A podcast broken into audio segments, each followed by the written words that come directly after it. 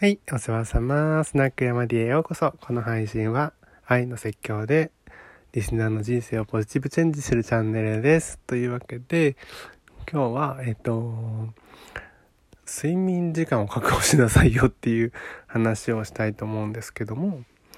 えっと、皆さんね、あの、睡眠時間確保されてます？あの、なかなかね、睡眠時間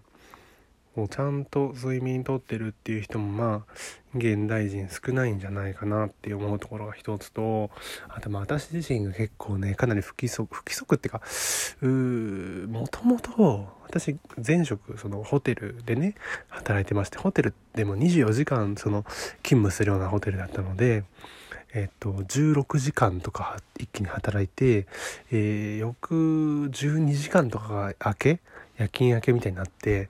でその翌日も普通に高級みたいなそういう何て言うのかな2日分働いて、えー、夜勤明け1日休んでみたいなそういう働き方をしてたもんでそれでね結構その免疫力がグッと下がってやっぱほら人が動いてない時動いてね休むべき時に休めないから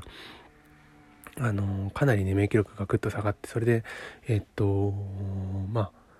本当常に不調な感じ？もう何食べてもお腹壊すしうんとアレルギー性鼻炎とかも出ちゃって片頭痛も起きてまあ苦しかった。そんなことでかなりその体質を変えようと思って、まあ、前職辞めたのもあってあのー、結構ね自分の体には気をつけてるんです。でもうそれがだって23歳の時にそれぐらいねあの若い、まあ、無理できると言われてる世代でもかなりねしんどかったわけだから。で今まあワーキングファザーとしてその子育てと家事と会社員全部やろうとしたらやっぱすごいね睡眠時間って削られちゃうわけですよ。で私この間まあ大きい風邪をひいてで、まあ、病床のね縁でねふと思ったんだけどあアプローチ買おうと思ったの。何言ってんだって感じなんだけど。えっとアプローチはねそのまあワーキングペアレンツにはめちゃくちゃいいですよ。あのそれをね今日喋りたかったんだけど、まあ、3ついいなと思う理由があってえっ、ー、とまあ一つはねあの睡眠時間を管理してくれるっていうことなんです。あのやっぱりもうワーキングペアレンツってそもそももう自分がどれだけあの寝てるとかねどれぐらい休めているかとかっていうことがほぼ分かんないわけ。なんかいつ寝てていつ起きてんのかみたいなところがちゃんと明確じゃない。起きたりね起こされたり寝たりとかっていうことを 繰り返しながら本当無理できる時に無理してしまっていて今日も眠いし今日の睡眠の借金を背負ったまま明日もまた睡眠の借金を重ねていくっていう感じ。そうすると気づいた時にはもう年間でものすごい借金。これって全然返せないわけですよ。後からめっちゃ寝て返そうみたいなことって多分じゃあ1ヶ月ぐらい寝てないと返せませんねとかっていう話になるしそもそもまとめて寝るのって全然体に良くないしみたいなことで後から生活習慣病みたいな感じで出てきてしまうと。なのでまずは睡眠時間を知ろうと思ってアップルウォッチを買いました。腕時計をねしたままただ寝るだけで、まあ、睡眠時間を知れるっていうやつなんですけども、うんと、2つ目の理由はね運動習慣ですね。やっぱり健康に保つためには とにかく運動習慣をねつけないといけないなと思って自分がどれだけの1日カロリーを消費してるかとかまあ変な話どれぐらいの時間経ってるかとか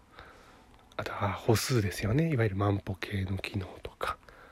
で記録することによってやっぱり動き動こうと思うわけだからそういうまあ習慣をつけようと思ったのが2つ目の理由。で3つ目の理由はえっとやっぱ時間がない毎日なんで時間を無駄にしたくないなと思ったんです。でやっぱりね睡眠時間増やそうとか思っても実際にそのためのこう行動に移すのってめちゃくちゃハードル高いんですよ。忙しいから。で時間効率を上げるにはやっぱりその IT ツールここで言うとまあアップルウォッチなんだけどアップルウォッチがあればまあ洗い物しながら時間を確認したりとかね当然できるわけですよ。ちょっとこう目線合わせれば勝手にアップルウォッチで電気ついてくれて時間を見れるわけね。であとスマホを触り子供の前でこうスマホを触りたくないような時にあの Siri でね声かけて腕時計に声かけてあのスケジュール明日のスケジュールをチェックできたりとかそんなね小さいことを積み重ねることでかなりあのストレスフリーになってこう細切れの時間を足してねあの結構長いね時間として確保できるようになったなと思っていてこれが3つ目の理由ですよね。でかつやっぱりその細切れの時間を使えるようになるっていうことは、えっと、受動的じゃなくなってくんですよ人生が。あのー、結構親ってね子供の親ってつい受動的になるわけですよ。子供がお腹空いたっていうからじゃあご飯を作ろう。子供が起きてきたから朝活終了しようとかさ。なんか趣味の時間やろうと思ったけど子供がいるからこうしよう。子供何々誰々が何々したから自分はこうするみたいな自動的なわけですよ。能動的な行動ってのはほとんど取れなくなってしまう。本当はブログを書いたりとか情報収集をしたりとかいろいろ発信もしたいと。能動的に動きたいんだけどその時間を作れないっていう時に Apple Watch があると私はこれできるなと思ってすごいねあのまあこの間風邪をひいてね本当にちょっとどっかで変えていかないといけないと思ったので、えー、 Apple Watch をね買いました。病床のね縁でもうポチりましたね。でそんなことをねノートに書いてますので是非よかったら見てください。今日一応 URL 貼っとこうかな。多分貼れると思うのであの貼っときますのでよろしかったら見てください。こんなことで今日も最後までいらしてくださりありがとうございます。じゃあまたね